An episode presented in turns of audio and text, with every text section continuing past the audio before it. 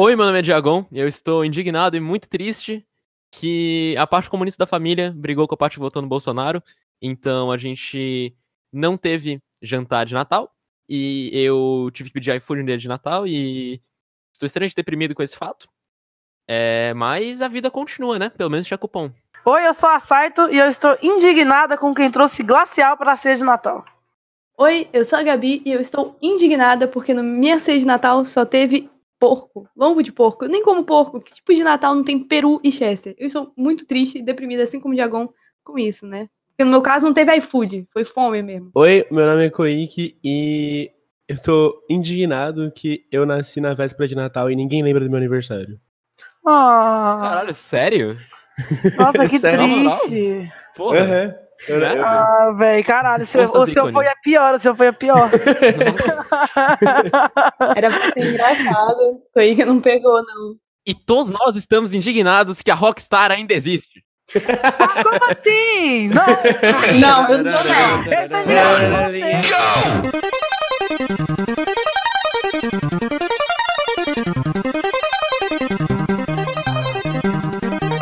Agora o Indignados.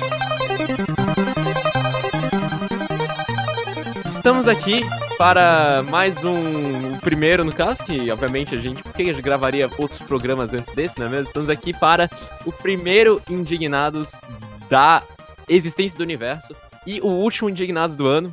Que tristeza, né? Ah, e é, é isso, né? Vamos explicar como isso aqui funciona. No caso, eu fui forçado a fazer isso, então vamos é, explicar a periodicidade. O podcast vai ser postado de duas em duas semanas, é, às sextas-feiras. Eu falei pra, pra eles que deveria ser sábado, porque sábado é um dia muito mais vazio, mas assim, tudo bem, eu tô, né? Às vezes a gente não tem tudo que a gente quer, né? Então, a, gen- a gente vai falar sobre é, jogos independentes, se você não conseguiu perceber ainda. E eles são, são jogos, né? E a gente joga eles e a gente fala, né? Porque é Nossa. isso que é o podcast, né? Filosofou pra caralho. A gente vai. A gente vai. é, Hoje a gente vai fazer uma introdução básica. E eu sou o Diagon. Eu, meu jogo favorito da, de toda a existência é Shadow of the Colossus, que é, é, não é criticável esse jogo, entendeu? É perfeito. Então, hoje a gente vai falar também sobre outros jogos perfeitos. Não os da Gabi, no caso, né? Mas a gente tem que Ó. respeitar as opiniões, né? Enfim, é, vamos aí fazer, um, fazer a, a rodada de câmera metafórica pelos membros. E vamos começar com a nossa amiga Saito. Vai, Oi, Saito, bem-vinda. Oi.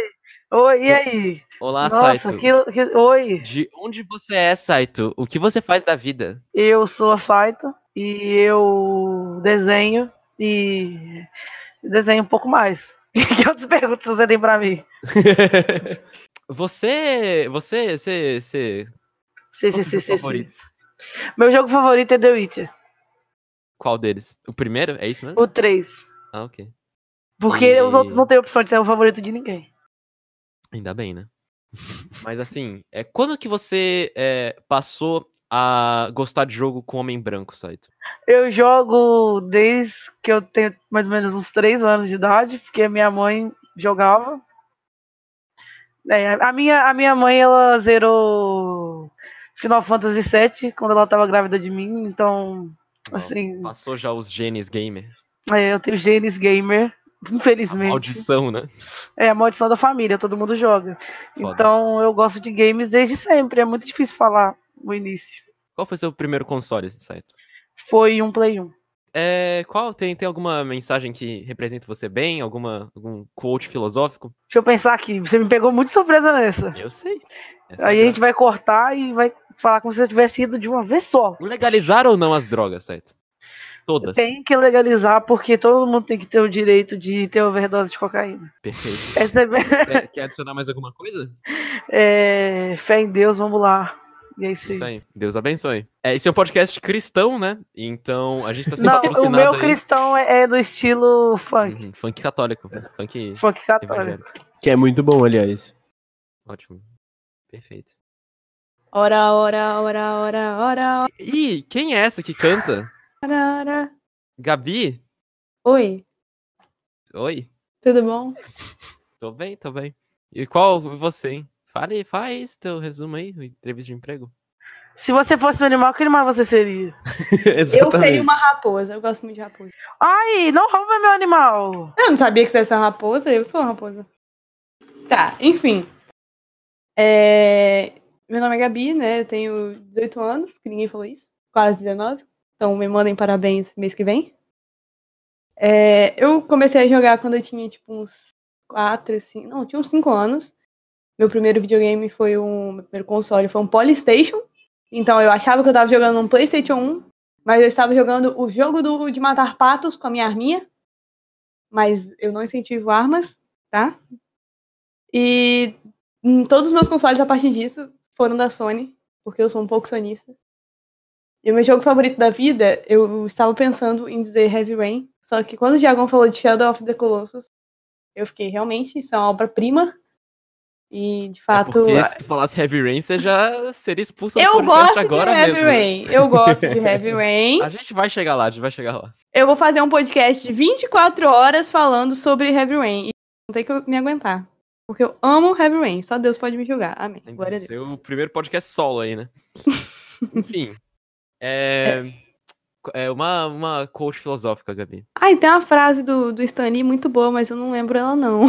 Só que Com ela grandes poderes vem. Não, não é. Não é. É aquela, tipo, nunca diga. Ah, eu não sei. Ai, gente, eu vou lembrar. E aí eu vou falar pra vocês. Tudo bem, Ó, tudo qualquer bem. coisa eu vou falar minha frase quando eu pensar, e aí vocês vão editar como se eu tivesse ela antes, entendeu? E você, Koiki? Oi, Diagon! Oi, Koiki, tudo bom contigo? Ai, eu amei essa voz kawaii de sua. É muito linda, né? E aí? faz o teu currículo aí, faz. Então, oi, eu sou o Koik, eu sou artista, eu sou, eu faço foto, eu faço vídeo, eu edito podcast e faço live também. E jogo videogame desde sempre. Ou seja, ele é desempregado. eu faço de tudo. Eu sou, não, eu sou Ah, autônomo, eu, não sou fa- desempregado. eu não falei, eu sou desempregada. Eu tô esperando entrar na faculdade. A gente tá fazendo isso aqui, todos somos, no caso, né?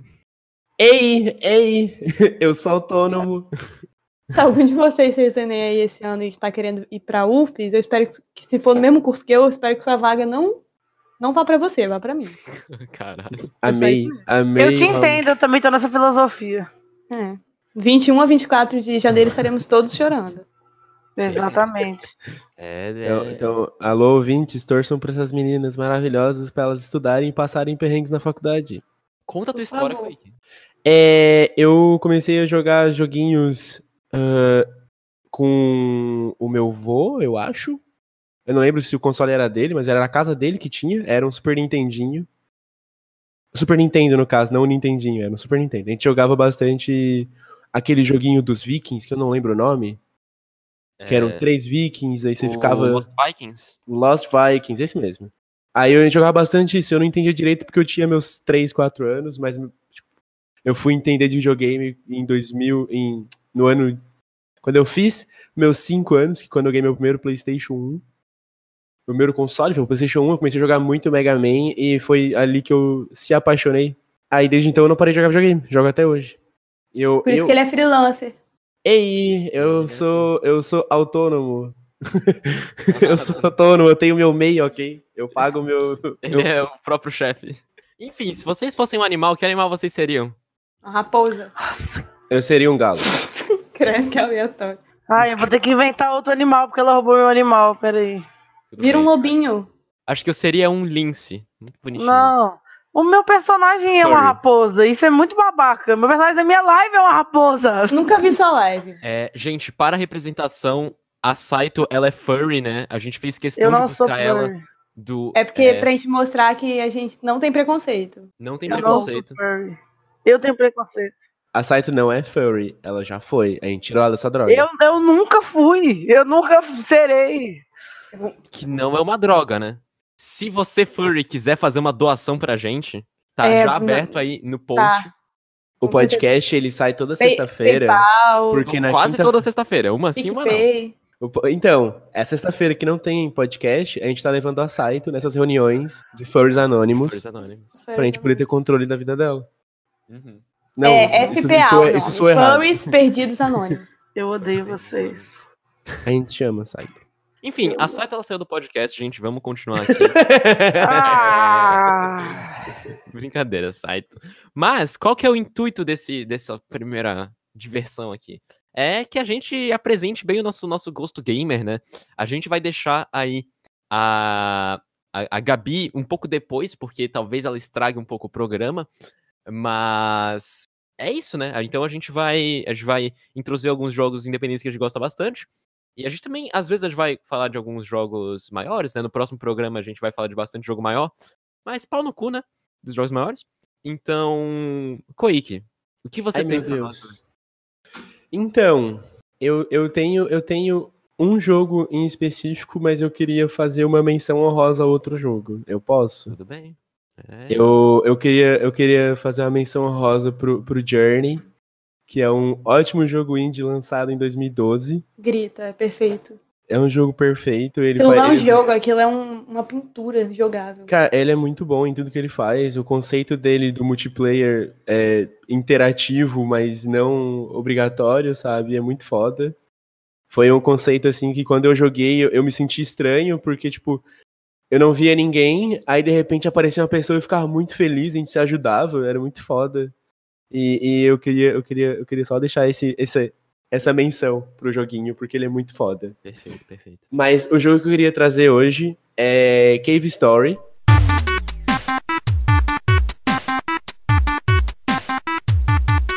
Ele é um, um- um joguinho indie que foi lançado em 2004.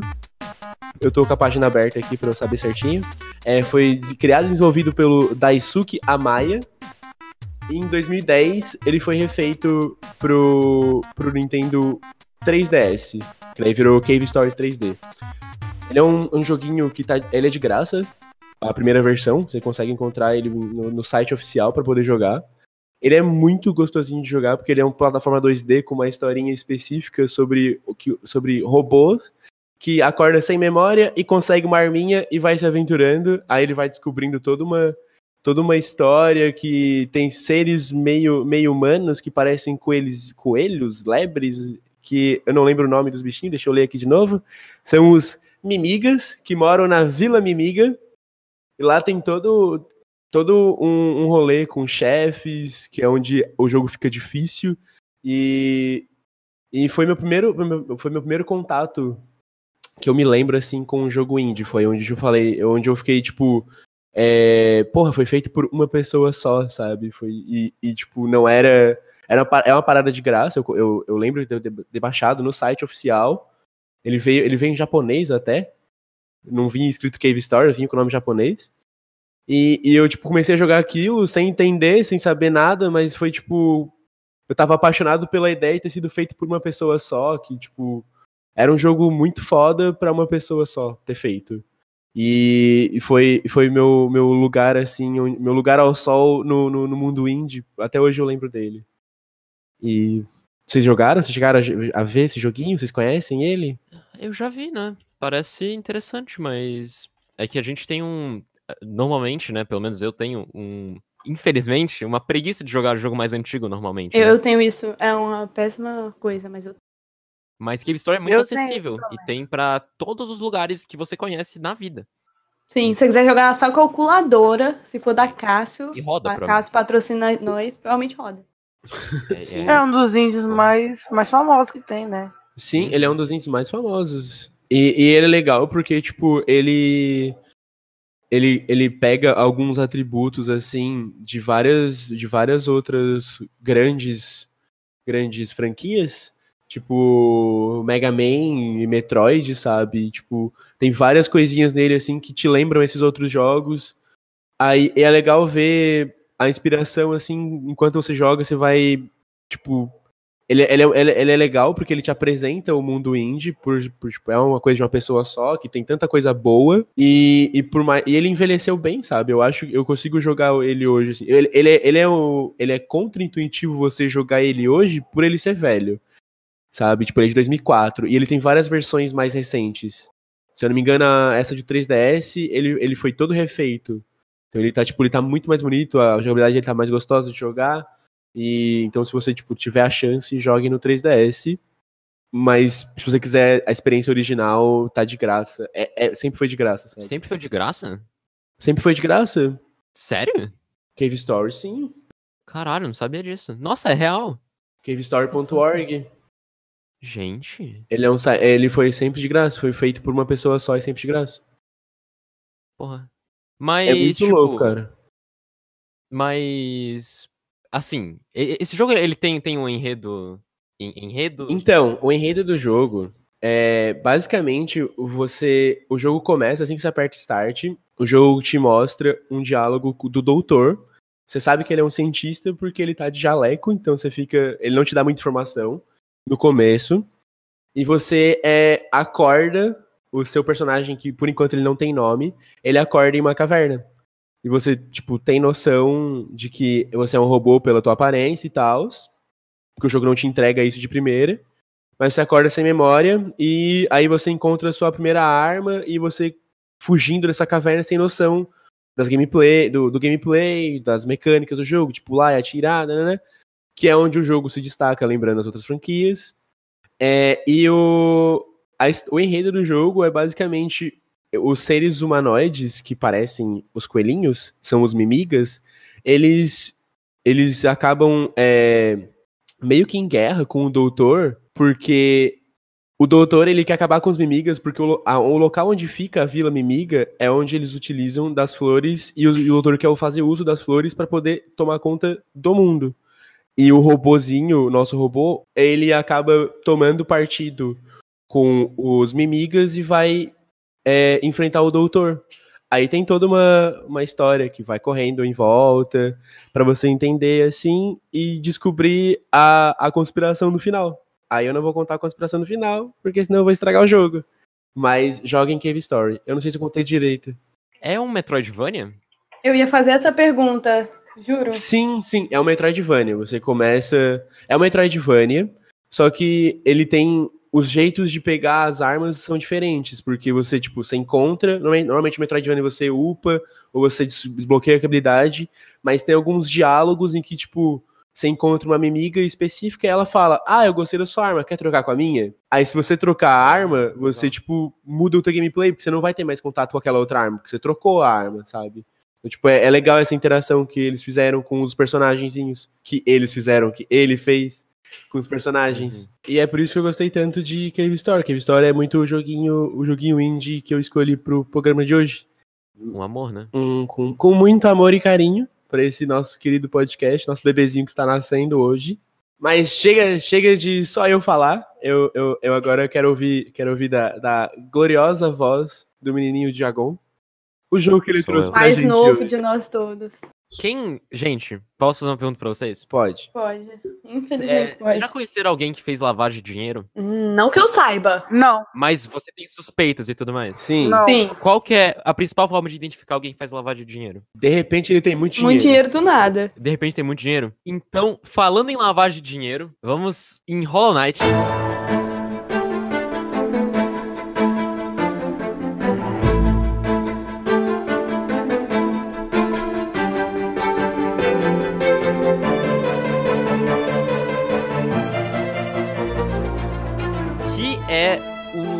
Jogo que mais teve lavagem de dinheiro na história da humanidade.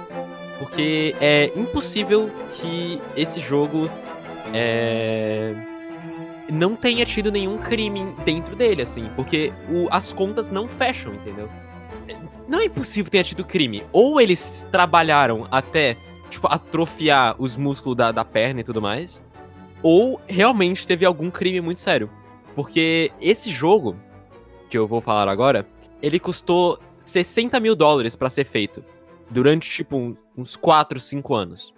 Então, é um, é um estúdio de, de duas pessoas e um compositor. Eles gastaram 60, tudo isso não, porra! 60 mil dólares pra fazer 50 chefes, quase 20 áreas e, tipo, 160 inimigos. E o PES custa E quanto pra PES Konami? Pois é. Fica aí o capitalismo aí não funcionando, né? Mas assim, não é. Tipo, eu acho que números, tipo, ah, quantidade de inimigo, ou quantidade de chefe e tudo mais, não é exatamente uma boa forma de categorizar é, a qualidade de um jogo, obviamente, né? Mas, querendo ou não, no mundo que vivemos, é uma métrica que tem que ser usada, né? Porque a gente não, a maioria das pessoas não. Normalmente não não pode comprar, é, sei lá, dois jogos, sei lá, três jogos por mês, sabe? Mesmo que o Hollow Knight seja um jogo barato, ainda assim é, é um investimento, sabe? Mesmo que custe um décimo de um FIFA da vida, ainda é um investimento, entendeu? E quem vai comprar FIFA nem, nem merece ter acesso ao Hollow Knight, né? Mas enfim, o Hollow Knight ele custa é, 27 reais na Steam e nas, na, na, na PSN na,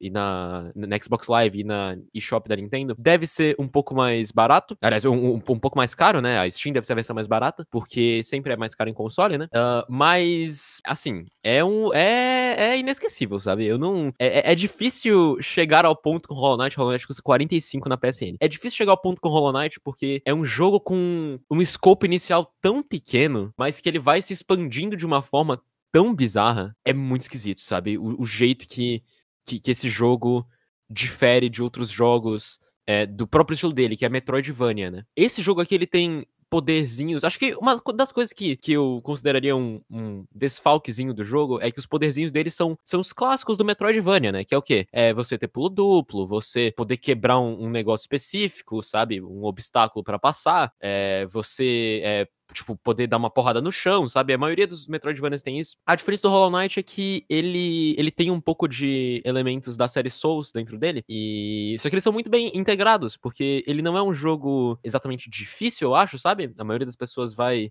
vai conseguir se acostumar bem com ele, porque ele é bastante também um jogo de plataforma, né? Não tem nenhuma borda que não seja em formato retangular no jogo, sabe? Tudo no- no jogo todas as coisas que você pisa são em formato retangular, basicamente. Que são. Que, que é basicamente o que um monte de, de, de jogo de plataforma faz, né? Então, e a exploração, ela é também. Ela vai, ela vai se tornando mais, mais gostosa conforme você joga. Porque eu acho, pelo menos, que o, o jogo ele, ele vai no- numa, numa crescente visual é, até a sua sua oitava hora de jogo, mais ou menos, assim, daí você atinge, assim, o pico do conteúdo artístico do jogo, sabe? Porque vo- você queira ou não, uma grande parte disso é, é você é, também jogar com o volume ligado o jogo para você ouvir as músicas, que é uma ótima trilha sonora, e você, no caso, vê, vê né, as, as- os spritezinhos, né, os, o- to- todas as animações dos inimigos. Todas as animações desse, desse jogo, elas são feitas à mão, e elas é, tem, são em 60 é, an- animações por segundinho, né? O que é muito desenho. É 160 inimigos vezes 60, o que é bastante coisa para todos os movimentos deles, é muita coisa. Então, o jogo em si, fora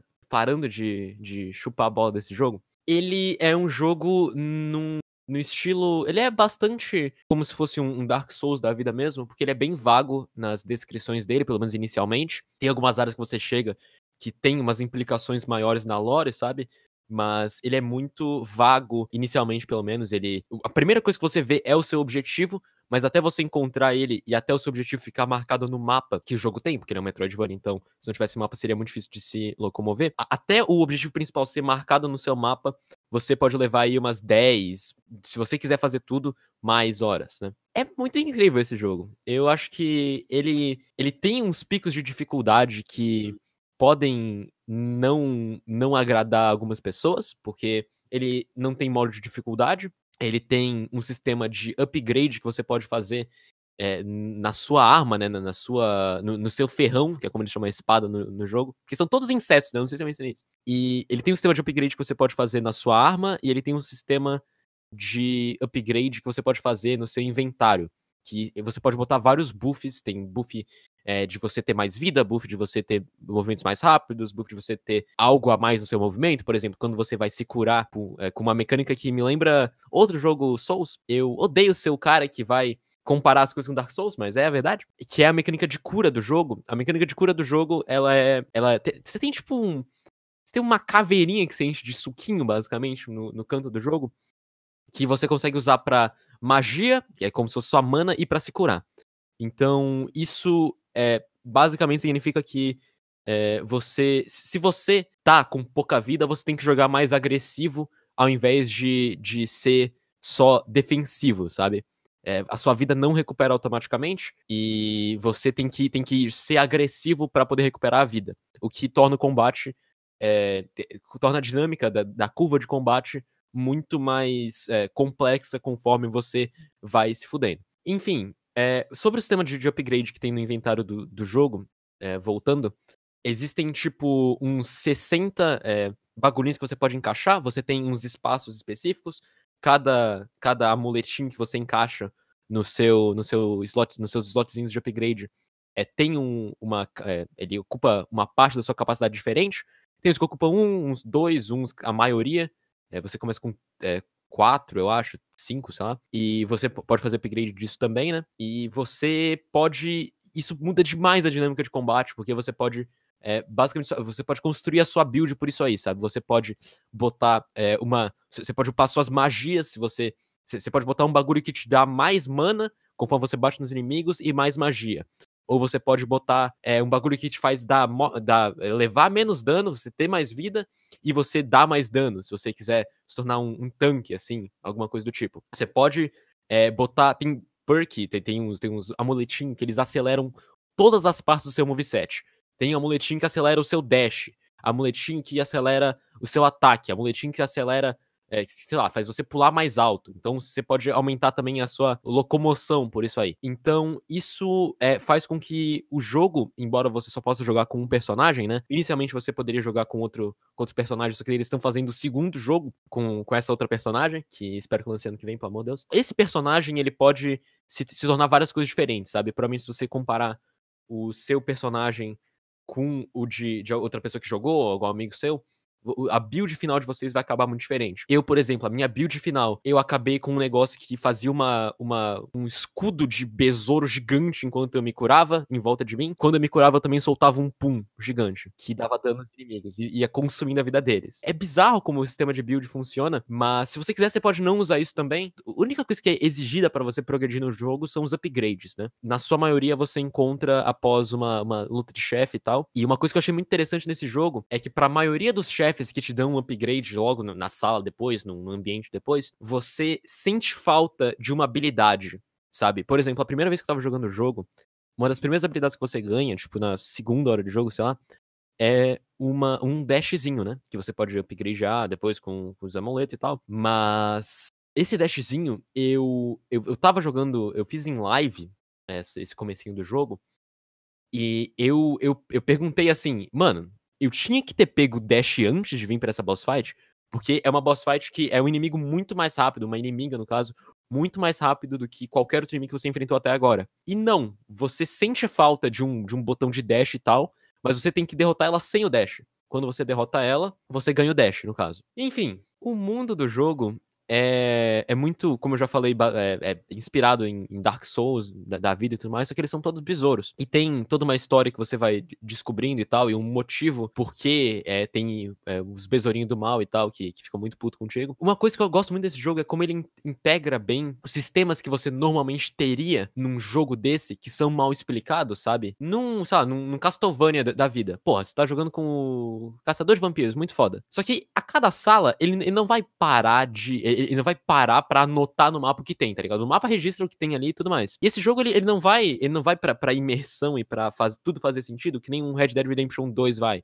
Porque se esse jogo fosse que, fizesse que nem um Red Dead Redemption 2 faz, a cada sala você, o seu personagem pararia por dois minutos e escreveria o layout da sala e anotaria cada inimigo. Ele teria que, que pegar o corpo de cada inimigo. Mas não, ele, eles sabem que o que torna um jogo chato também, né? Então, não tô dizendo que Red Dead Redemption 2 é chato, ok?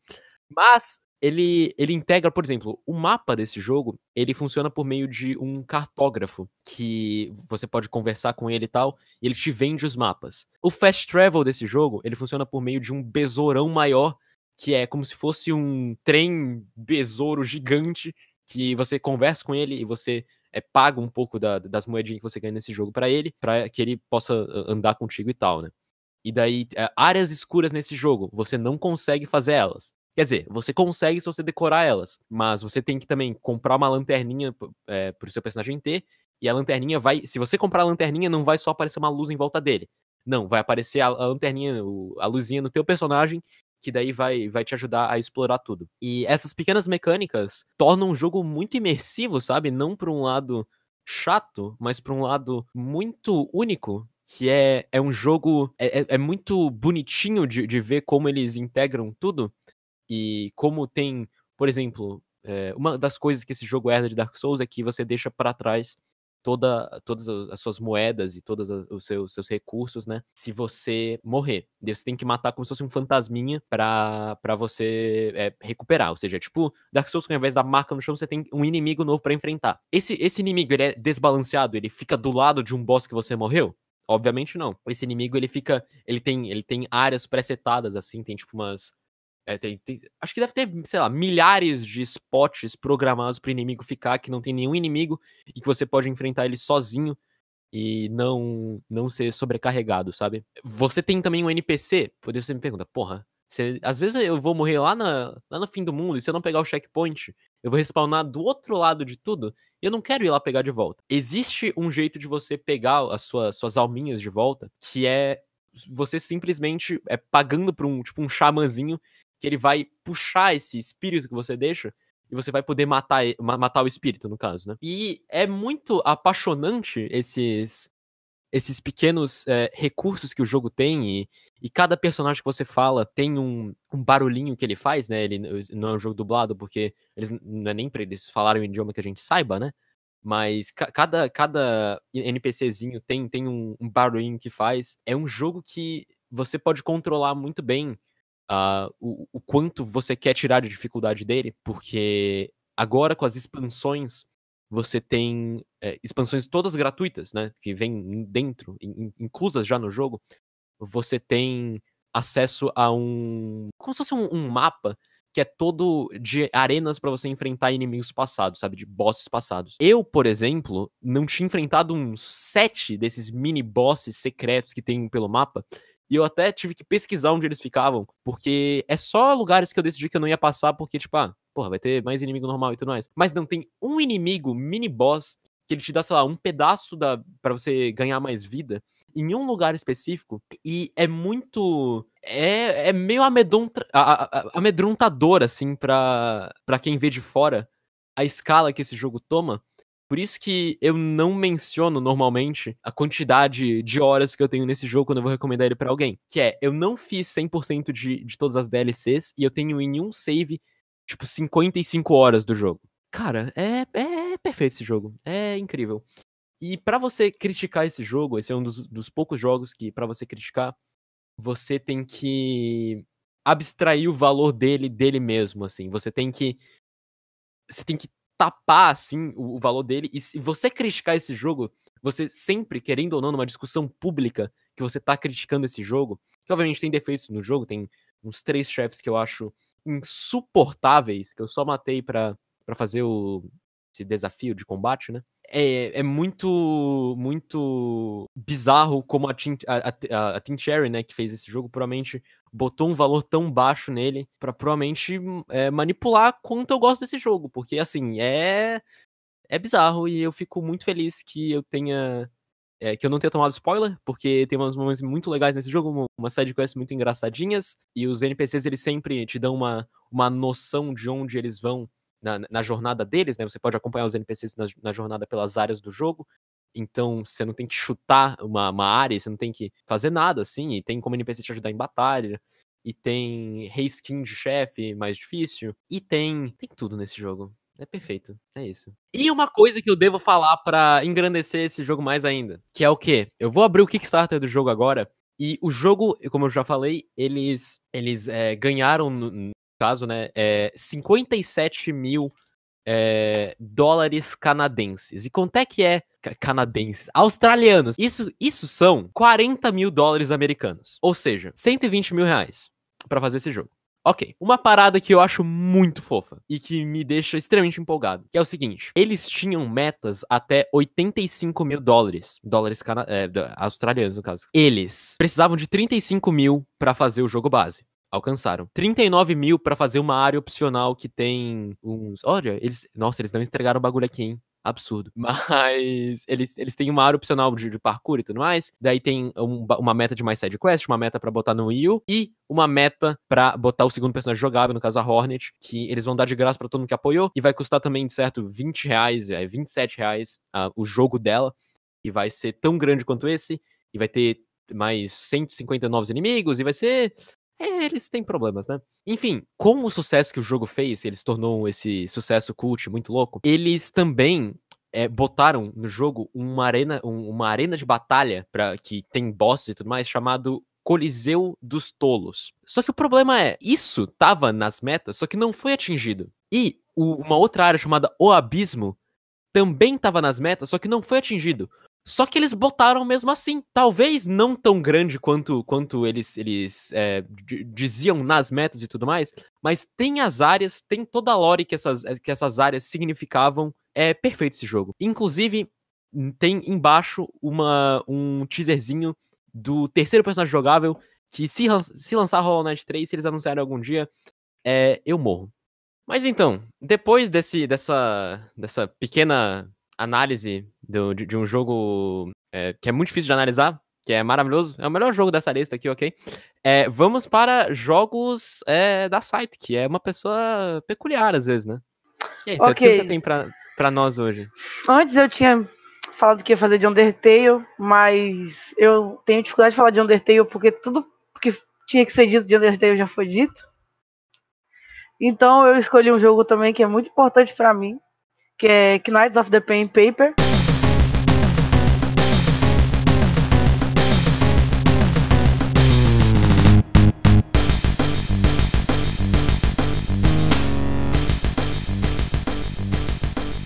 Eu acho que eu já ouvi falar. Nossa, eu amo esse jogo. joguei isso aí. Eu amo esse jogo. Eu já joguei isso aí. Nossa. Eu acho que joguei. Vou fazer até uma rápida pesquisa no Google. Knights of Pen and Paper é brasileiro, não é?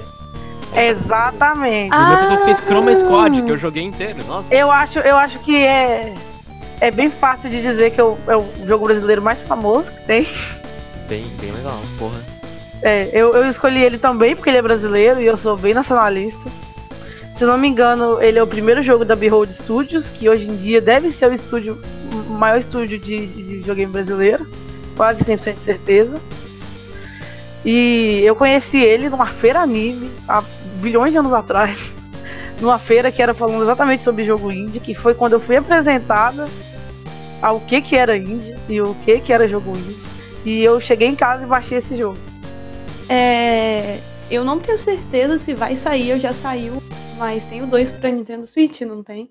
Tem, tem. É, o, hoje o Knights of the Pen Paper tem o 2 e tem o Galaxy of the Pen Paper. E o estúdio já fez, já tá fazendo mais um jogo e tem, eles são, eles eram Chrome Squad, Chrome Squad e eles estão fazendo Out of the Space. É, e eu sempre gostei muito de RPG. Eu sou apaixonado por RPG, meu gênero preferido de jogo. E RPG de mesa ainda pra mim é muito melhor e pra mim é isso que os RPGs de, de videogame às vezes deviam chegar mais, que é que tipo assim, não é a liberdade, e sim o quanto você se sente nos personagens de um RPG de mesa. Não acho que é só liberdade, porque às vezes muitos RPGs você não vai ter nem tanta liberdade quanto você tem num, num, num videogame, mesmo que você tenha você e a sua criatividade esteja lá. Porque são opções limitadas, porque tudo é limitado, o universo é limitado. E aí, como eu sou uma pessoa apaixonada por RPG, eu joguei esse jogo e me apaixonei ainda mais. E ele usa, tipo assim, e os personagens, e todo mundo tem a, a- muito da, da conexão que você vai ter com, os- com as pessoas quando tu tá jogando. Porque é, é, é, tipo assim, os personagens, querendo ou não, tipo, você controla todos eles, você controla as pessoas que estão jogando o jogo. É, literalmente jogo é isso, você vai jogar pessoas jogando RPG. Eu lembro que eu, eu joguei esse jogo, na real, porque teve uma promoção da Google Play, da Play Store, que ele ficou de graça. Aí eu vi que era um jogo brasileiro e, tipo, ah, vou jogar, tá de graça. Aí eu fiquei apaixonado e joguei, tipo, por, por, por semanas, assim, um joguinho de celular. Joguei, joguei, joguei, joguei, joguei. E é muito legal isso, isso que você falou, tipo, você controlar, você controla literalmente seis pessoas sentada numa mesa e, tipo, uma história inteira acontecendo, sabe?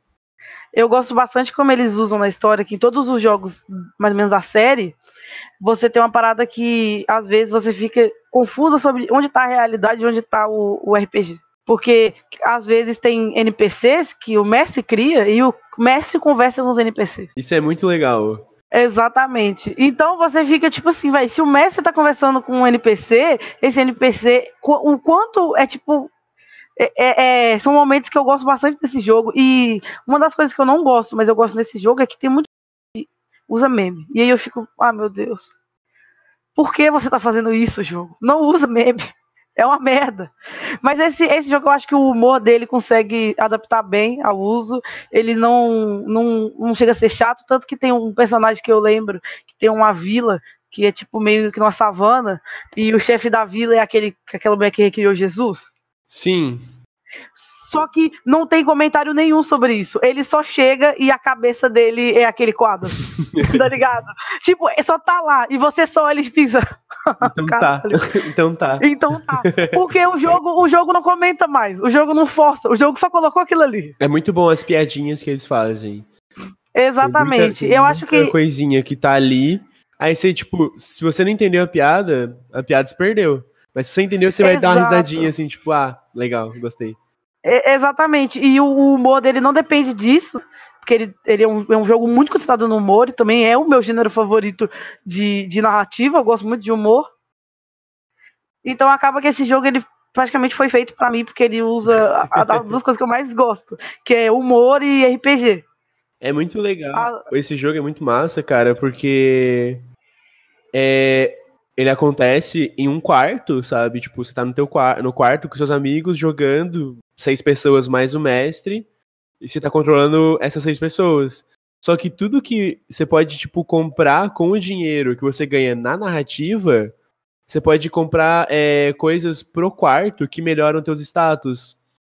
Exatamente. Tipo tá? pizza. Sim, compra uma pizza que dá, dá saúde, muda o tapete do quarto, compra, muda a mesa, a janela, a porta, tudo faz uma diferença. É muito legal, é tipo, são status. E tudo tem uma piadinha, ele é um jogo bem humorado, isso eu, eu gosto bastante disso. Uma coisa que eu gosto também é que cada jogo, a batalha vai ficando cada, cada vez mais complexa de configurar, tipo assim, de, de criar. Porque no primeiro você tem 12. Você acha que 12 personagens pra você escolher com 12 raças, 12, 12 classes.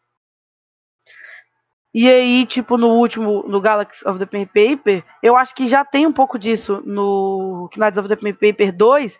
Tem como você escolher suas, suas habilidades e tem como você fazer uma build de habilidade que vai todos os personagens, tipo, conversar entre elas, tá ligado? Uhum. Tipo, você faz um personagem que envenena e o outro personagem que dá mais dano se o personagem estiver envenenado. Exatamente, é, é bem. É, Uhum. é muito legal, cara. É, esse- é- o gameplay. O, é, o gameplay dele é bem único. Isso é uma das coisas que eu, bem, que eu gosto muito dele. Que é um jogo que, tipo assim, ele é bem diferente. Aham.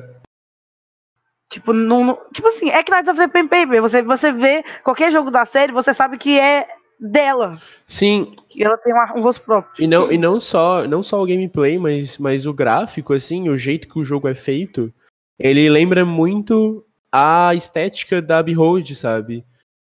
Uhum. Tu, tipo, eu, o Chroma Squad, ele, é, ele tem todo um ar de Knights of Pen and Paper. Ele é, na questão estética, assim, as cores, o jeito que a história anda, é muito legal. Eu gosto bastante, não só do jogo, como também quanto do, do estúdio. E eu fico bem feliz que é, tipo, um estúdio brasileiro que tá, tipo, fazendo um sucesso enorme. Porque o Knights of Pen and Paper, ele tá tanto na Steam, quanto na Play Store, quanto na pra iOS, ele tá, tipo, ele tá em todos os lugares. É, calculadora, Cássio. E eu tenho- É. Eu considero que hoje a Behold Studios deixou de ser um, um- estúdio indie, mas eu acho isso maravilhoso. Por causa Sim. que ela começou com Knights e ela era um estúdio muito pequeno, que acho que nasceu na UNB, Universidade, Universidade de Brasília. Uhum. Aí ela cresceu e hoje em dia, como eu falei, eu acho que é o maior estúdio brasileiro que a gente tem de videogame e os jogos deles se saem bem e ficam famosos, tanto aqui dentro quanto lá fora. Uhum. Eu, tô aqui, eu tô aqui no site deles agora e eles.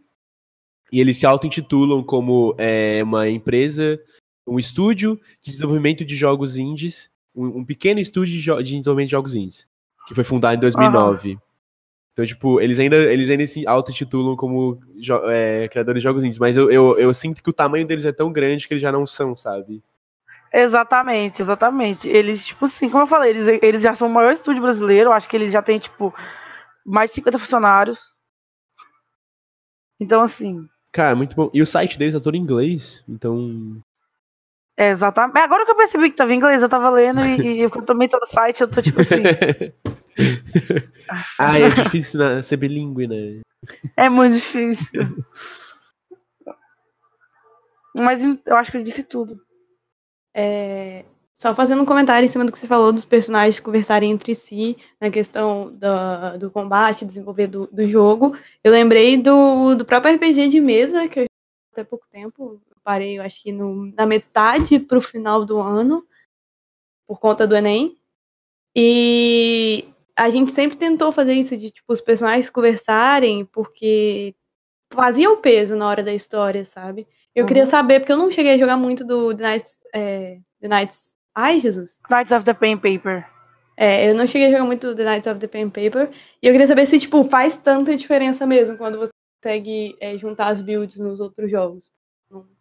Não, tipo assim, o- o- a parada do combate, o combate, quando você faz ele ser unificado, você, tipo, além de você ficar mais OP, é mais interessante, né? Não Porque é isso que é um RPG. O RPG, se você não tiver de essa grupo. parada. Exato, exato. E eu, eu acho que, tipo, num jogo solo, você tentar lembrar essa parada do grupo é muito difícil. Eu acho que eles conseguiram bem com esse, principalmente no último combate que eles fizeram, no Gal- Galaxy of the Pen Paper. Foi o melhor, na minha opinião, nesse quesito. Mas cada jogo tem, tipo, melhor em vários, em vários níveis. E eu gosto bastante dele nisso também. Ele também muda bastante no combate. Ele, ele tá sempre mudando. É, Outra coisa é que eu gosto. bem legal, eu vou, vou procurar jogar, porque eu fiquei muito interessada. Sim, sim, sim, sim. Principalmente porque eu preciso de um joguinho legal pra jogar no celular. É, outra coisa boa pra quem estiver ouvindo é que ele é pra celular. Tanto que eu acho que uma das primeiras pessoas que, que jogou o jogo, eles mandaram pra algum desenvolvedor, aí ele abriu esse jogo no avião e era tipo um voo de 12 horas. E ele não conseguia parar de jogar. Tipo, ele ficou 12 horas jogando falando, caralho, velho. Meu Deus. É tipo, esse jogo muito bom, dá pra, tipo, pra celular. E ele é um jogo muito simples, mas ele funciona muito bem. Ele é pago, mas vale a pena porque ele é baratinho e dá pra você comprar tudo praticamente com o dinheiro do jogo. Então, uma coisa muito, muito legal sobre o estúdio que fez esse jogo é que eu joguei o, o Chroma Squad e tudo mais, né? E depois eu fui atrás, eu, eu- comecei a jogar o, o- Agora eu vi que eu comecei a jogar foi o Galaxy of Pen and Paper, né? Uhum. Que é muito interessante, porra. É, é, assim, eu só. Eu, eu- é, que- é que assim, eu, eu tava um pouco cansado do, de, de, de coisa por, por turno e tudo mais, porque o Chroma Squad ele se estende bastante, né? Uhum. Eu joguei, tipo, lá, umas 20 horas do, do Chroma Squad e tal, e daí eu fui jogar outra coisa. Mas é, eu, eu comecei a jogar o Chroma Squad porque é, eu, eu vi alguém, alguém jogando esse jogo, alguém que eu conheci jogando esse jogo. Só que era uma pessoa gringa, assim, sabe? E daí eu joguei o Chroma Squad inteiro, e daí depois que eu fui descobrir que o estúdio era brasileiro. Porque eu, eu- pensei que era só uma, uma localização bem, bem feita, sabe? Tipo, Aham. os, os, lá, os tradutores estavam muito inspirados aqui no, no Brasil e tal. Mas não, é. E eu, eu fiquei muito feliz, porque a gente tem esse preconceito com o jogo brasileiro, né? Aham. É, porque a maioria de, de jogos brasileiros que, que, que parece que a gente joga é tipo, ah, é uma, uma tech demo de um, de um conceito, assim, sabe? Mas esses são, são jogos é, muito, muito é, fechados e, e completinhos, né? Nossa, eu, eu tenho, eu tenho vontade de, de jogar é, esse jogo em inglês pra saber se eles conseguiram localizar tão bem as piadas que ficaram que tipo, funcionam muito bem no português, sabe? Porque é muito absurdo assim, tipo, o jogo ele é muito engraçadinho e, e como ele fez o sucesso que fez e tipo, Se eu não me engano, eles quando eles, eles, eles, tipo, eles não fazem o jogo em português e depois colocam ele pra inglês. Eles fazem ele em português e inglês ao mesmo tempo. Tipo assim, Ah. tudo que eles. Eles já estão imaginando o que, que eles vão colocar em português, eles também estão imaginando o que eles vão colocar em inglês. Mas eu acho que crer. isso aí funciona melhor. É, eu acho também. Porque às vezes uma piada em português não funciona tão bem em inglês. E vice-versa. Se você pensa que são culturas diferentes que vão acabar recebendo essa piada, e você fazer é, específico, funciona melhor. Então eu acho que esse, esse jeito é bem melhor. Eu não, não sabia disso. Exatamente. Tipo, tanto que, eh, como eu falei, ele usa muito memes no humor e os memes que ele usa raramente são memes muito brasileiros. E quando usa também são aquela coisa que vai passar muito despercebido, se for em inglês. Vai, tipo assim, porque literalmente as coisas que eles colocam são coisas que se você não entender a referência, não vai fazer diferença nenhuma na história e na piada e nem nada. Você só vai continuar o jogo. Uhum. Ai, cara, muito bom. Eu, eu adoro esse jogo. É isso. De- sou feliz de ter decidido falar de jogo brasileiro. Você sabe quanto, quanto dura esse jogo? Putz, eu vou Ah. pesquisar aqui agora. Knights of Pen and Paper é, Plus 1, ele dura 13 horas a edição, a, a história principal, e dura 26 horas o, se você for 100%. O 2, ele dura 8 horas a história, 15 mais extras, e 100% você leva 30 horas. É, o 2 ele tem muito mais é, sidequests. Tem isso também. O 1 um é mais direto na história. Mas pra um jogo que vai pro celular, 26 horas pra pegar 100% é muita coisa. É Sim, muita sim, coisa sim. mesmo. Tem muito jogo aí, tipo, de computador. que- Você não dura isso. Então, É um jogo- isso, isso que é um jogo, tipo, direto, não, não é um jogo de celular que, que você tem, tipo, vida e tudo mais, né? É um jogo, é, tipo, normal, né? Como se fosse, é, é um, tem até pro computador, obviamente, né? Então, Uhum. tipo, é, é, um, é um jogo que são, que não, não, é, é- são 26 horas mesmo de jogo, você, você não tem que é, grindar, né? É, Não, e não. coisa do tipo. Isso é muito bom. É, e eu joguei, eu só joguei o primeiro no celular, inclusive. O resto eu joguei no PC. Agora que eu já terminei de, de falar do meu jogozinho BR, a- o último jogo, né, que a gente vai comentar hoje, Gabi, sua, sua deixa. Falando de, de jogo brasileiro, né? Depois da Saito, não é o jogo que eu vou falar aqui, mas eu lembrei de um, de um joguinho Metroidvania, um indie criado por um estúdio brasileiro, chamado Dandara, que dizem. Ele é muito bom, ele tá na minha lista pra, pra se jogar, todas as avaliações dele são excelentes. Ele é um jogo de plataforma, né? Metroidvania, e ele foi desenvolvido pelo estúdio brasileiro Long Hat House. Não sei se é assim que fala. E se eu não me engano, é por duas pessoas somente que fizeram esse jogo, dois mineiros, algo do tipo. Salvo engano, né? E é excelente, é, é- é realmente muito bom.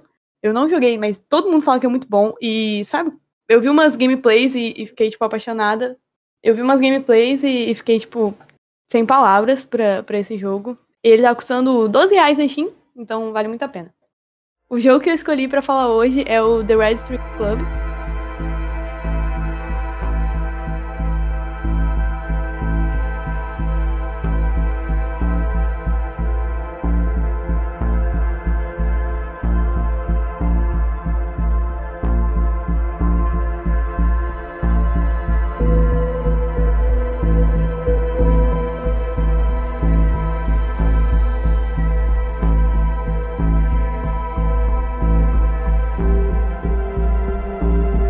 E esse fio, esse fio vermelho seria as coisas que você descobre na história que vão te ligando. É, o The Red Strings Club foi desenvolvido por um estúdio chamado. Eu vou errar o nome, mas é o Desconstructing.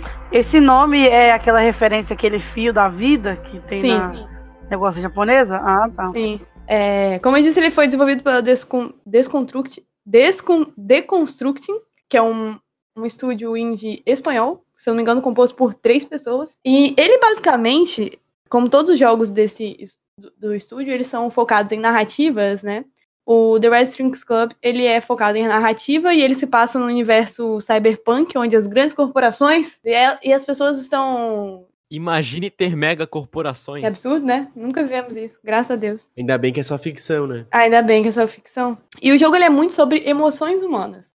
Porque o jogo começa, você tem três personagens principais, né? Que são. é, que são que você joga durante o jogo. Que é a Cara 184, que é uma androide. E a trama em si começa justamente quando ela entra no The Red String- Strings Club, que é um bar. Você tem o Donovan, que é o, o barman desse bar. E você tem o acho que é Brandes o nome, eu nu- nunca sei direito, que é o namorado do Donovan. E ele é um dos revolucionários do, de uma, entre aspas, facção chamada Proxima, que é contra essas grandes corporações, em especial a Super Content, que quer, que segundo eles quer dominar o mundo. E de fato eles ap- é, apresentam uma proposta de de acabar, a, a Super Content né, apresenta uma proposta de acabar com os problemas dos, da tristeza humana e tipo, jogar na vida perfeita, sabe? Você não conseguiria entrar em depressão, você não ia ter ansiedade, você seria feliz, 100% feliz. O que se a gente parar pra pensar, muito bom, certo? Só que o jogo te faz questionar justamente isso de se é bom ou não. Durante muitas, muitas decisões que você toma durante a trama, você se sente muito jogado para esse lado de apoiar esse chamado PPS, que é a Previdência da Psicossocial, que é justamente essa coisa do, de uma atualização em quem já tem implante e até quem não tem implante cibernético de não ter mais os problemas né, psicológicos, através do que eles chamam de ANI, que é o algoritmo neural espelhado. São termos muito técnicos, mas durante o jogo ele vai explicando direitinho, você consegue entender bem. E o, o sistema do jogo é bem simples. Ele é um point and click, onde a maior parte do tempo você vai ficar lendo diálogo, fazendo suas pequenas escolhas, preparando bebidas, porque uma das coisas mais legais do jogo é justamente a habilidade do Donovan. Porque o Donovan, ele é um. Além de barman, ele é um vendedor de informações. E ele tem, tipo, informações confidenciais sobre tudo. O cara é, tem, tem os seus contatos. Ele, na hora que, que chega alguém no bar dele pede um drink para ele, ele vai fazer um drink baseado nas suas emoções. E isso reflete na gameplay é, da seguinte maneira: você tem quatro garrafas uma vai para cima, uma vai para baixo, uma vai para direita, uma vai para esquerda. E você tem uma bola, uma bolinha central onde você tem que encaixar nas outras bolinhas disponíveis que vão ser correspondentes à emoção que você quer fazer a pessoa sentir ou que você quer explorar. Isso vai determinar completamente as respostas que essa pessoa vai te dar do que você perguntar para ela. Tanto que se você tem, tem um, caso, tem uma parte no jogo que você pode dar um, um líquido, uma, um drink que vai ficar eufórico e outro que vai ficar, tipo, depressivo. Se você der a o, o drink depressivo e fizer a pergunta, a resposta vai ser muito filosófica então talvez você tenha um pouco de dificuldade de entender. E o que acaba complicando um pouco a gameplay, mas o jogo não é, não é difícil. Ele é muito mais narrativo do que. Mais difícil na narrativa do que de levar uma, uma dificuldade na, na gameplay. Tanto que muitas vezes eu me vi parada olhando para a tela do computador uns 10 minutos. Não, uns 10 não, mas uns 2 minutos pensando, caralho, o que eu vou responder aqui? Eu gosto bastante do. De quando você vai jogar com o Moreninho, qual é o nome dele mesmo? O hacker é o Brandis, eu acho. É, eu adoro quando você tem que fazer as ligações. Aham, uhum. nossa, eu fiquei. Essa parte eu fiquei presa, porque é muito. Um, o, o, o Brands, ele tem. Ele é um hacker. E ele tem alguns implantes, inclusive uma rede neural que ele usa implante lá. E que ele consegue, por exemplo, imitar a voz das pessoas se ele tiver essa unidade da na cabeça você meio que trabalha, você trabalha, né, com os três personagens, a Cara, o Donovan e o Brandis, para derrubar a Super Content, que é a sua, o seu objetivo principal. Isso não é exatamente um spoiler, porque você descobre isso tipo, no primeiro minuto de jogo. E essa parte do, do Brands, que, de fazer as ligações, foi uma, a parte que eu fiquei um pouco confusa. Eu acho que o jogo, é, é minha única crítica, assim, que eu acho que ele se perde um pouco em te falar o que você tem que fazer, porque fica meio que subentendido mas não é necessariamente difícil. Se você pensar um pouquinho, ou por tentativa e erro, eu não penso por tentativa e erro, você consegue fazer, sabe? Ah, eu achei bem fácil, sim. É, eu sou um lixo, então. É... não, mas eu, eu gostei bastante desse jogo e uma das coisas que, que eu passei com ele foi essa parada é, da, de, assim, as pessoas precisam sofrer. Que ele tem muito essa filosofia, né? Sim. O Donovan. E, tipo assim, eu tenho um amigo que a gente entra muito numa discussão, porque, tipo assim, é, ele teve experiências muito ruins com medicamentos. E eu tive experiências muito boas. Então, é, ele tem muito uma filosofia de, tipo, ah, as pessoas precisam sofrer mesmo. E eu tenho muita parada de, tipo, não, velho, tipo assim, salvou a minha vida essa merda. E e esse jogo ele entra muito nessa discussão. Eu acho que ele vai além dessa parada, ele entra muito dentro da psicologia mesmo.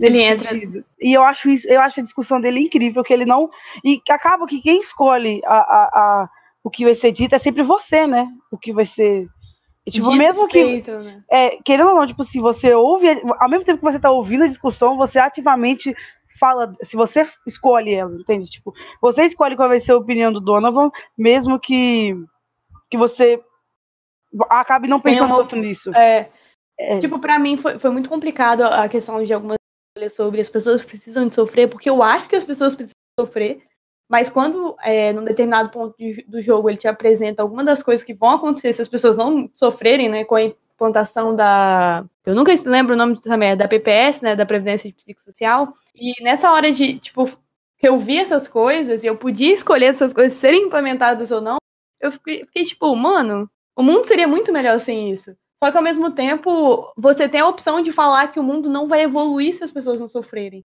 Então, tipo, pra mim, um jogo que ele tem média de duração de quatro horas, que ele é bem curtinho, eu fiquei. Acho que eu demorei muito, muito mais que isso, porque eu ficava, não muito mais, mas um bom tempo a mais, porque eu ficava parada pensando, caralho, o que eu faço? Não, depois de terminar esse jogo, e até hoje, ele, ele super, quando eu vou pensar sobre essa parada de sofrer, de remédio, de psicologia, de, de problemas psicológicos, ele é um jogo que eu, eu tenho de referência para falar do assunto, ele fala muito bem Sim, ele, eles, sobre isso. É, esse estúdio é espanhol, né? Como eu falei, o Deconstruction. Mas eles, eles falam com muita propriedade do que eles abordam no jogo. E é sensacional, porque assim, é, é literalmente o final, de, de deix- o final do jogo, principalmente, de, de deixar você, tipo, de cara, sabe? Com as coisas que você vê acontecendo. Então, assim, é, é realmente muito complicado. Até porque uma das personagens que eu gostei muito, além do Donovan, foi a, a Larissa, que é aquela. Sim. é- Ela é uma pessoa que cuida do marketing da Super Content. E ela é uma pessoa muito de desejos, sabe? É uma pessoa que vive muito a emoção à flor da pele. Ela vive o momento. Outra, outra personagem que eu gosto muito é a Diana, né? Que é uma engenheira. Porque quando ela entra, isso é bem no início do jogo, então não é um spoiler. Quando ela entra no bar, você vê que, tipo, ela tá idealizando a, a, a previdência psico, é, psicossocial, só que quando o Donovan fala algumas coisas pra ela e expõe o ponto de vista de- dele, ela se questiona, sabe? E eu acho que é aí, tipo, logo no início do jogo você já começa a se questionar também. Tipo, pô, mano, se a pessoa que tá fazendo isso tá dizendo que não tem certeza, imagine eu. E também é muito da hora, porque uma decisão que você tem, tipo, no início do jogo vai afetar o resto da gameplay, porque no início do jogo você pode. Com, é, eles estão introduzindo o, o puzzle da cara, né? Quando você joga com ela. Você pode instalar os módulos, né? As peças nos CEOs da, da Super Content. E dependendo do que você instala em qual CEO, vai dar uma merda diferente. Então, assim, isso é muito da hora. E, pô, eu recomendo pra todo mundo jogar. É um jogo sensacional. O- a música é maravilhosa, os efeitos sonoros são muito bem feitos. O George De Paco fez maior parte do trabalho. Ele escreveu, programou e mais uma parte de coisa. O cara é muito da hora. E, assim, gente, recomendo. Tá 15 reais. Não vai fazer falta pra vocês, porque não é dinheiro gasto, é dinheiro investido. E agora ainda, ainda tá rolando a promoção da promoção de, de inverno norte-americano da Steam. Então, compra todos esses jogos e dá pra Joga. gente. É, Ó, ó, ó, ó, eu não inclusive, tenho Hollow Knight. Tive que jogar por meios alternativos. Não. entendeu? Não, foi, não pense em fazer Não, isso. Saito. O que você ia falar, minha amiga Saito? É, só, só antes de, de terminar o que eu tinha dito de The Red Strings Club, é, é um jogo que, tipo assim, obviamente ele vai mudar conforme as suas escolhas. Só que a minha dica pra você que vai jogar na primeira vez é jogue com o seu coração. Não jogue pensando, tipo, ah, eu quero que no final. Não, joga, tipo assim, responde com o seu coração. Dentro dele, sabe? Porque é, é- é da hora ver as decisões que você tomou sendo é, tendo algum efeito no fim das contas. E outra coisa da hora é que, tipo, a, a cara, no final de cada pessoa que entra no bar, ela te dá um, um quiz, que se você acerta sete perguntas, no mínimo sete perguntas de dez, você ganha, tipo, uma recompensa dentro do jogo, que ele vai servir pra, por exemplo, resetar um personagem que entrou. Um cara entrou no seu estabelecimento e você fez uma pergunta e foi pelo caminho errado, se ferrou, você pode usar um comprimido que ela te dá e vai resetar e você vai ter a opção de fazer de novo. Só que a parte mais legal nem é essa, é porque os- as perguntas que a cara faz é muito sobre interpretação. Então você tem que prestar atenção no- nos diálogos, porque, por exemplo, o primeiro quiz, eu tava meio dispersa assim, eu lembro que eu, que eu fiquei super perdida e eu demorei horrores pra acertar 7 de 10. Até porque não é algo que tá entendido fa- facilmente, ele tá literalmente subentendido. Você tem que pegar o contexto inteiro, encaixar naquela pergunta e pensar: será? Porque, por exemplo, ela te pergunta se a pessoa que você conversou tem algum implante cibernético ou ela é um ser humano sem implante nenhum. E essa pessoa não falou isso na sua durante a conversa. Mas com base no que ela disse no resto da conversa, você deduz, sabe? É, é eu, muito tô- eu, eu me sinto muito orgulhosa que eu ganhei em todas as vezes. Eu perdi uma vez. Hum. Não, Me eu me sinto muito cientista social, kkk. Mas assim, assim, po- po- posso fazer a pergunta de gente burra? Pode. Tipo, da hora temática, assim, os, é, foda, né? Vida, felicidade, etc. Mas assim, o que você faz na prática nesse jogo assim? Você só escolhe opções, tipo, você faz o bagulho das bebidas, as opções, você anda, você explora as coisas? Você Não, você. Não, você não anda, mas você tem três estilos de gameplay durante o jogo. É, são três, três tipos de gameplay, que é com o hacker, que é através das liga... de uns puzzles de ligação e tal. De pra quem você liga com a voz de tal pessoa, essa pessoa vai te dar uma informação. Se você ligar pra essa mesma pessoa com a voz de outra pessoa, ela te dar outra informação. Tem muito disso. É, e também tem como ela vai reagir, por exemplo, se você ligou pra um cara que é muito amigo da Larissa, mas você ligou com a voz de, um- de uma outra pessoa que ele não gosta, ele vai tratar aquela pessoa mal, mas se você ligar com a Larissa, ele vai liberar tudo porque ele gosta dela, sabe? Tô usando a Larissa de, de, de exemplo porque eu acho que é uma personagem que tipo, é impossível não gostar jogando, sabe? E daí Muito tem. carismática. Tá, ok. E daí o hacker, e daí tem o barman. Uhum. E, as, e a E a Android. E o que, que ela faz? Você pode colocar implantes de, de personalidade, tipo, de emoção nas pessoas.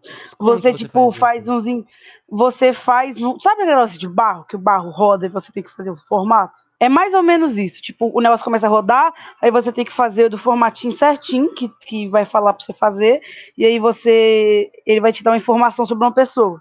E aí você tem que ver qual implante combina mais com essa pessoa pra ajudar ela É no problema que ela uma- tá tendo. É quase uma loja, sabe? Tipo, o cara chega lá falando: não consigo atrair seguidores nas redes sociais. É. E daí. Aí você vai dar um implante pra ele que aumenta a é, quantidade de, de carisma, seguidores. sabe? E É. aí depois esse cara volta com a reclamação de tipo, ah, agora eu tenho muitos seguidores, mas não consigo lidar com todo o ódio feito. Porque o, a coisa do jogo é, tipo, você pode fugir do seu problema, de um problema, mas outro problema vai aparecer. Porque a vida tem problemas, e se você não enfrentar eles quiser colocar soluções rápidas, não vai dar certo. O famoso com grandes poderes em grandes responsabilidades. Se você faz uma coisa aqui, amanhã você vai ter consequências sobre essas coisas, sabe? Nossa, tanto tem, uma, tem um que, que me incomodou muito. É que, tipo assim, tem um cara que ele, que ele tem muita sede por poder. E aí, velho, tem uma hora que ele pede alguma ajuda, que ele fala que, tipo, eu dei, um monte de coisa pra ele. E aí, da, da outra vez, eu, colo- eu dei ele mais sexualidade. E aí, quando ele volta, ele fala que ele começou a fazer boquete nos, nos caras pra, tipo, negociar. E eu fiquei, tipo, caralho, pra ascender na mano. profissão. Porque, cara, o que, que eu fiz, velho? Eu fiz o cara se prostituir, Isso é o da hora do jogo, sabe? não, Fazer umas merda e ficar tipo, puta, mano, não era pra eu ter feito isso. É, E eu fiquei foi muito tentada a fazer isso só pela zoeira. E daí, o jogo ele tem múltiplos finais? Tem. Tem, tipo. ma- Mas é, é, uma, é uma decisão que você toma no final? Ou é. É, eu ia perguntar isso. Ou é tipo. É tipo, ah. O jogo, é, todo, tudo que tu faz matar no jogo. E matar a cidade. O- Ele tem um final fixo, mas tem várias formas de- desse final acontecer, entendeu? Tipo, tem algo que vai acontecer, independente do que você faça. Mas é. Mas existe. Mas é. Ah, tá. Tipo, isso vai acontecer. Mas como vai acontecer é o teu gameplay que vai fazer isso acontecer. é, entendi, É, mais é, o que. É, Eu, eu pesquisei, tava vendo o gameplay dele aqui enquanto vocês estavam conversando. Eu achei ele bem bonitinho. A, a estética dele, a direção de arte, achei bem bonita. É, perfeito. Eu só não ouvi a música porque eu queria ouvir o que estavam falando.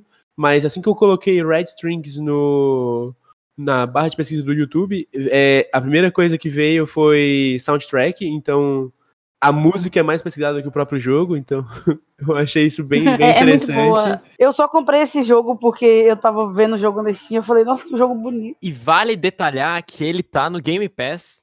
Então você pode conseguir Tá. ele por um real. Você pode conseguir também a, a maior obra-prima já produzida pela humanidade, que é Hollow Knight, também no Game Puta que Pass. pariu. Kingdom Hearts 3 tá no Game Pass? Ai, gente. Acho que a gente vai ter que pausar a gravação aqui. Tô passando mal. Ah, não. Só dizendo as plataformas que o The Red Strings Club tá, tá presente, é, recentemente no Nintendo Switch, no, na- no Windows, né, normal, Linux, tem jogo pra Linux, você pode jogar, se você usa Linux, Nem existe isso aí. se você usa Linux, ó, não fala disso, que Linux é uma delícia pra programar, tá? Linux é uma delícia pra usar no supermercado. Se você usa Linux e joga, Desculpa, eu gostei você pode jogar The. Red Strings Club. Eu acho horrível. Ah, e também tem pra Mac, que eu achei que não existia jogo pra Mac. Tem pra Mac. Que- Quebrei, quebrei coisa. Quebrou o. O meu jogo tem pra Windows, Mac, Linux, Ai. Switch, PlayStation 4, Xbox One, então é melhor. O do Coelho tem pra Acabei. Windows, PSP, é Wii, Nintendo DS e. O que, que é o DSi? Não sei. Tem pra 3DS, tem pra. O da Saito tem eu- pra até calculadora, essa é a questão. Tem pra uh, Mac, tem pra Mac também. Tem dois, dois sistemas operacional do Mac. É porque tem um aparentemente. Mac OS Classic e o Mac OS não E o Mac OS X. Foda. Isso. Tem pra Linux, tem Nintendo Switch, tem GP2X e tem pro Amiga. Se você quiser, Presentear a né? amiga. se você tiver uma amiga aí, só, só dá. Só, só mais uma coisa que eu amo The Red Strings Club, eu vou fazer propaganda pro Decon... pra Deconstruction Team. Ó, peraí, deixa eu fazer. O meu tem pra Steam, pro GOG, que eu não sei como é que É lê. GOG. GOG Games. O GOG. Isso. Pro Humble, pro iOS, pro Android, pro Xbox, pro Nintendo, Nem ela sabe. Nintendo Swift, esqueci, Nintendo Switch, e pro PS4. Só falando, a Deconstruction Team, ela tem uma página no itch.io e também tem um site deles, né, que vocês podem procurar. E ele tem, eles têm alguns joguinhos de graça, alguns joguinhos flashes e alguns nessa pegada do The Red Club, porque, tipo, 80% dos jogos que eles fazem, que não são de jams, que eles participam de muitas game jams, são sobre isso de é, narrativa e emoções humanas. Por exemplo, tem um, acho que é o mais recente dele, que é o Dear Substance of King, e ele também fala sobre emoções humanas e tem uma, um- uma história da hora, uma gameplay maneira, um visual um maravilhoso. Tem um outro no site deles, que eu não vou lembrar o nome agora, que é sobre. Que, tipo, o subtítulo do jogo é O Poema da Violência, sabe? E, e é muito da hora, mano. Eu super recomendo eles. Crítica social foda, hein? Enfim, é, vocês têm mais alguma coisa pra dizer? Site? Site? Eu te amo, Javu. Seguinte, para terminar, eu não fiz, eu não fiz uma menção honrosa, porque todo episódio aqui eu, eu irei tentar. Spoiler, no próximo episódio não vai ter, mas todo episódio aqui eu irei tentar fazer uma indicação de, de jogo. Al- Alguém, né, vai tentar fazer uma indicação de jogo, no caso, e eu vou tomar as rédeas aqui. Afinal, tô sendo escravizado, então posso, né, ter isso. A indicação de hoje, ela não, não, não vai lançar, ela lançou um pouco antes, né, uns 20 dias antes da, da lançamento desse podcast, que é o, a última expansão de Shovel Knight, que é o jogo indie eh, que o pessoal mais sofre pra fazer, porque tem, tem quatro jogos, tem cinco jogos dentro do Shovel Knight. E, enfim, já estamos há muito tempo falando aqui, então eu só joguei uma das campanhas, enfim, não, não vou fazer propaganda, mas também é bom. E é isso, joguem e também tá na promoção e é baratinho. E você tem cinco jogos em um, então compre. E é isso, gente. O que vocês têm pra falar mais?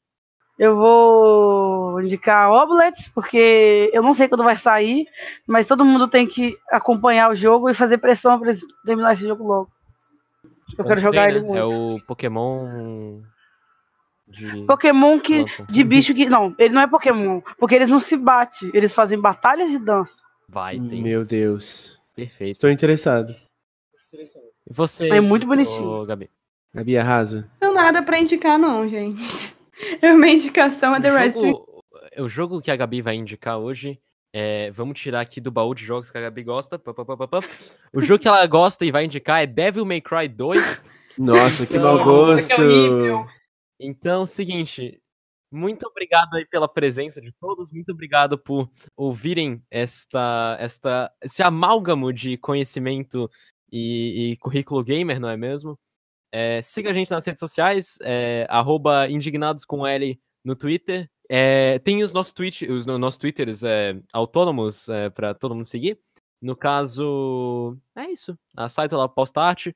O Koik ele posta Foto, vídeo e coisa, coisas né? relacionadas à A arte. Gabi ela posta spoiler de Star Wars. e eu Gente, posto memes. Olha só. Peraí, eu tenho que encontrar minha, o meu arroba pra mim poder mandar pros outros. Mas peraí. vai estar no. Vai estar na Vai tá no descrição, amor. Não, eu vou falar pras Então, pessoas. arroba poderem me- Diago183. Arroba. Meu arroba- Tóquio com dois T e um zero. Nossa senhora, hein? Meu Deus. É só falta botar em código Morse. O meu é, o meu é arroba underline Koik, menos na Twitch, na Twitch é Koik com dois Es. O da site é arroba saitoartt. Ou pode ser no Instagram, site.art. E é isso, né? Também é, sigam aí é, a gente e sejam felizes e busquem paz. Não usem drogas no ano novo. Não batam em pessoas no ano novo. E. Tomem muito champanhe. E bebam bastante água.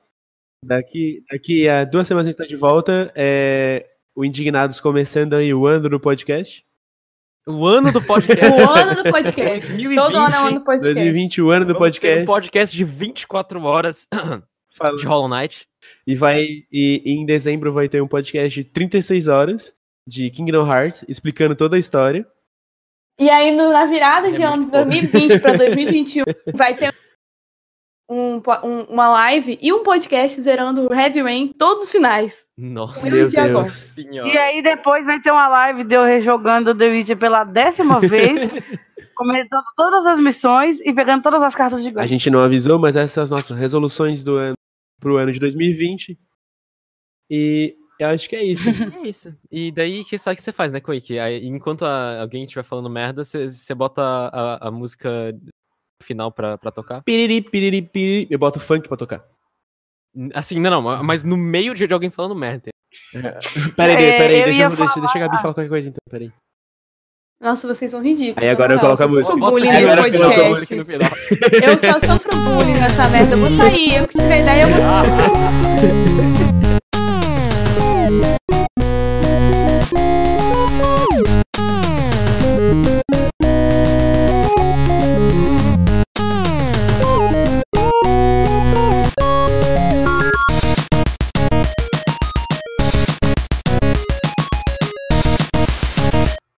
Oi, meu nome é Diagon e eu estou indignado porque a parte comunista da família brigou horrivelmente com a parte que votou no Bolsonaro e não vai ter mais jantar de Natal. E eu vou passar fome e provavelmente vou pedir iFood no dia de Natal. Digo, pedir iFood no dia de Natal. Droga! Esqueci que a gente tá viajando no tempo. Droga. Oi, Tá, eu sou a Saito. Eu, eu ia recomeçar, mas. Beleza, então pode começar. Posso? Pode. Hoje deixa assim. Pode, pode. Pode, Pode. recomeçar, pode recomeçar. Depois eu, depois eu. Essa parte eu deixo em preto e branco pra ser, pra ser que é. Preto e branco. E preto alto, o, áudio- o áudio vai ficar em preto e branco, vai ser lindo. Eu vou botar música de pegadinha do. Bota no final, bota no final. Depois da Não. música. É.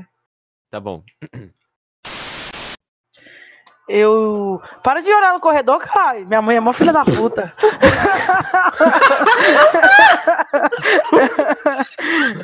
Do nada. Muito do nada. Nossa, mano, minha mãe é mó esquisitona. Mas então. é. Minha mãe é mó esquisitona. Ai, eu amei. Então.